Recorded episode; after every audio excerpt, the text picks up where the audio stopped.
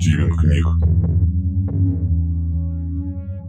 Маргарита Трофимова Сделка Триста лет. Нет, пятьсот. В кругу призыва парил демон и с некоторой толикой омерзения взирал на то, как полный мужчина в длинной черной тунике заламывал руки.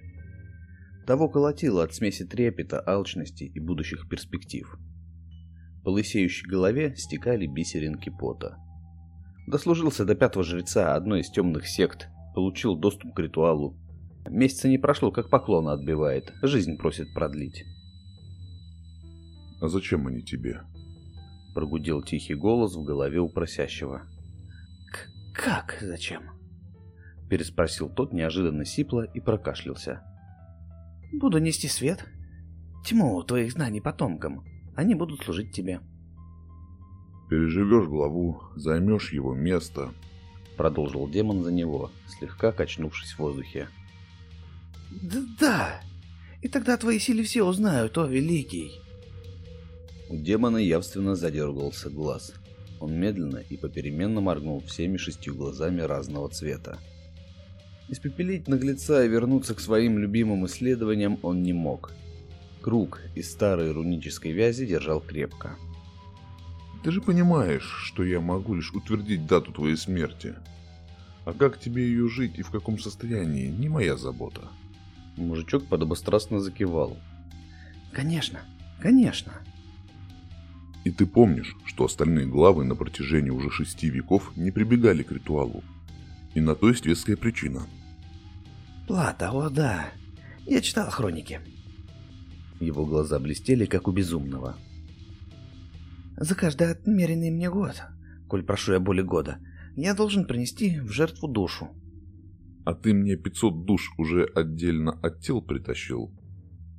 Аккуратно поинтересовался демон, впервые окинув взглядом в помещение. Оно было серым, скучным, пыльным, и всю эту сиротливую пустоту освещало большое количество свечей. Пахло дешевым парафином. «Нет-нет, что ты!» Сейчас мы находимся в подвале многоэтажного дома. Забирай их. Всех забирай. Демон мысленно вздохнул.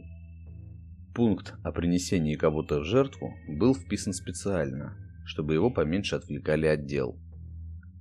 Насильственные жертвы его нисколечко не интересовали. Как его и не интересовали пыльные, потные люди, готовые за несколько дополнительных годков убить жителей целого дома. Но исследование есть исследование. Плату назначаю согласно X веку, сказал он вкратчиво, как говорил всем тем, кто призывал его.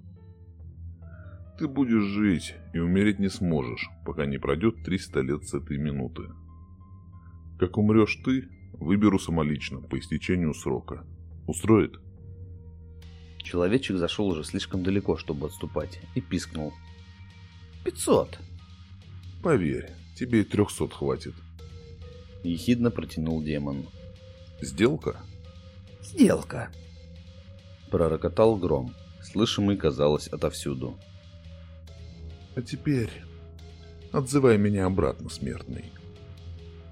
Сказав положенные слова, жрец утер лоб платочком и расхохотался от счастья. В подвале он остался один.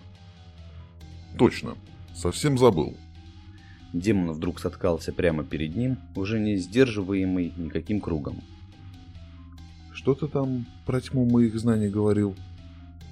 Жрец в ужасе открыл рот и не смог сказать ни слова. Он что-то невразумительно пробулькал, держа руки перед собой в защитной позе, будто бы мог отпихнуть фиолетовую рогатую тучу в белую вязь, оставшуюся пустой позади. «А, ты про круг.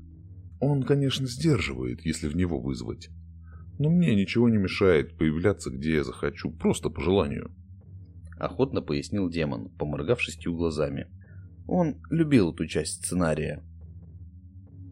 «Я я... Ты, ты... Ты хотел нести знания, значит, будешь принимать в них непосредственное участие. Продолжил он. Раздался хлопок. Свечи погасли от резкого порыва ветра. Текст призыва, переписанный на тетрадный листок, мгновенно истлел. Пол вновь стал чистым. Демону не нужен был свет, чтобы успеть поймать за хвост белую лабораторную мышь, пытавшуюся скрыться за ближайшим бетонным блоком. «Раз ты не представился, назову тебя Гербертом», — проворковал демон. «Нам предстоит много, много работы, и, надеюсь, отвлекать меня больше не будут». Чтивен книг